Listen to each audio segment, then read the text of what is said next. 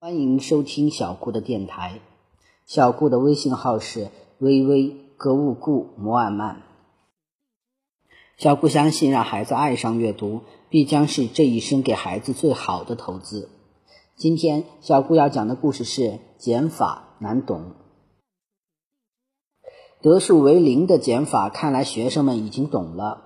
眼镜蛇小姐觉得很高兴，她今天决心。教学生稍难一点的减法，得数不一定为零，而是从一至九的任何自然数。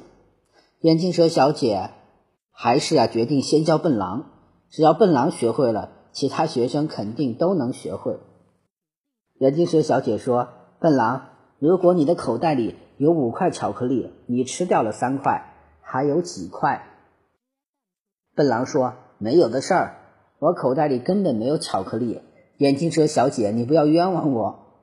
我要是有五块巧克力，一定会分给聪明兔、伶俐兔、猪小胖和猫小花吃的，他们是我的好朋友。棕小熊从座位上冲过来，对着笨狼就是一拳：“好小子，你敢不给我吃？”猪小胖和聪明兔啊，急忙跳起来：“不许打笨狼，打了又怎么样？”棕小熊蛮不讲理，不好了，又打架了！我告诉鹅太太去。胆小的乖乖羊跑出了教室，鹅太太一会儿就来了。她弄明白了是怎么回事，对眼镜蛇小姐说：“眼镜蛇小姐，你上课的时候不要讲到巧克力这么敏感的问题，好不好？你知道每个孩子都爱吃巧克力。”眼镜蛇小姐说：“我不过是假设嘛。”假设也不行，鹅太太说：“棕小熊，你放学后留下来写检查。”棕小熊对乖乖羊咬牙切齿：“告状精，看我下课后不把你撕成碎片！”乖乖羊吓得咩咩哭。眼镜蛇小姐说：“安静，大家安静，我们继续上课。”笨狼，还是你来回答：“二减去一等于几？”笨狼满脑袋里都是乖乖羊的哭声，他特别同情乖乖羊。笨狼根本没听清啊，眼镜蛇小姐问的是什么。他摇摇头，我不知道。别着急，我们一起来算。这么说吧，你有两本作业本，写完了一本，还有几本？眼镜蛇小姐启发笨狼，还有两本。笨狼说：“怎么会还有两本呢？”眼镜蛇小姐说：“当然只有一本了。”不对，还有两本，一本交给妈妈保管起来，一本做作业。我从上学起，我的书和作业本妈妈都替我保管好了，一样也不少。妈妈说：“假如将来我出名了，这些东西都是文物，可以拿出来办展览，存放到博物馆里。”笨狼说：“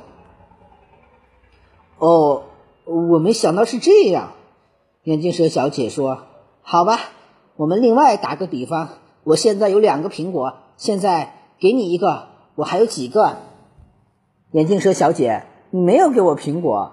笨狼纠正说：“我不过是假设嘛。”眼镜蛇小姐说：“假设我有两个苹果，我给你一个。”眼镜蛇小姐有一箱苹果，昨天牛博士啊给她买回来的，我看见了。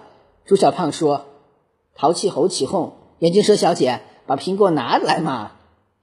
聪明兔也趁机说：“你要是真给笨狼一个苹果，笨狼就知道你还有几个了。”眼镜蛇小姐，不要小气嘛！伶俐兔说：“眼镜蛇小姐虽然老大不情愿，但只得跑回家里啊，拿来了两个苹果。他把一个苹果递给笨狼，另一个放在讲台上，说：‘我现在还有几个苹果？’朱小胖抢先一步接过了苹果。眼镜蛇小姐说：“两个苹果，给掉一个，二减一得几？”苹果是朱小胖的最爱，他嘎巴嘎巴两口就把苹果吞掉了。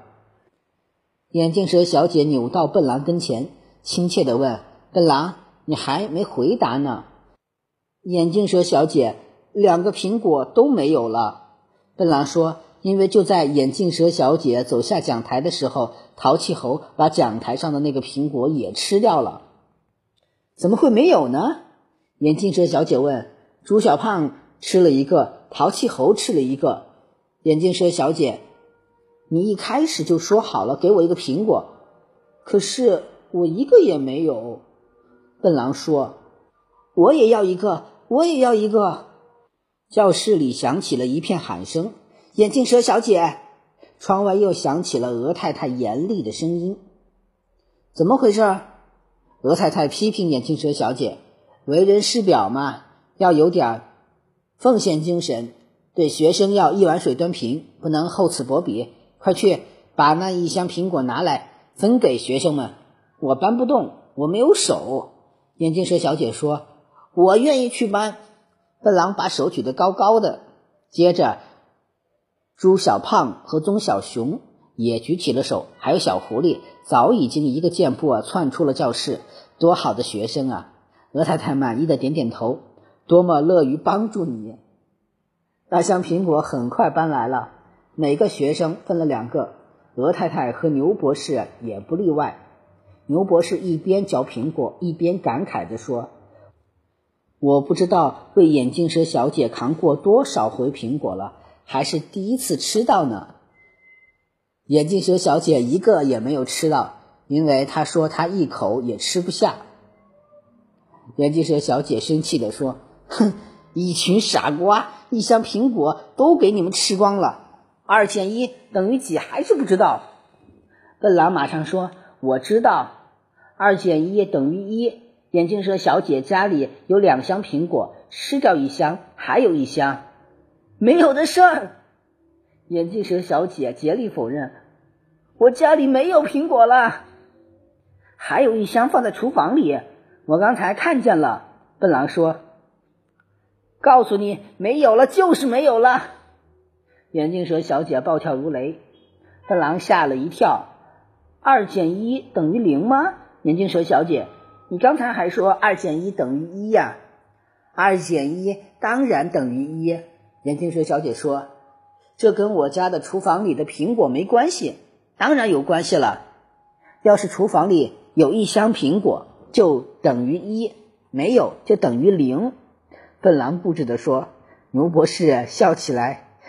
要知道正确答案，我们到眼镜蛇小姐的厨房里去看一看就知道了。牛博士知道的最清楚，他昨天确实给眼镜蛇小姐扛过两箱苹果。好，看看去，实践出真知嘛。”鹅太太说着，领着学生们朝眼镜蛇小姐家里去了。眼镜蛇小姐气得滋滋吐舌头，她说：“哎。”我再也不教算术了，再这样教下去，我非破产不可。这个故事就到这里结束了，希望大家能一直收听小顾的电台。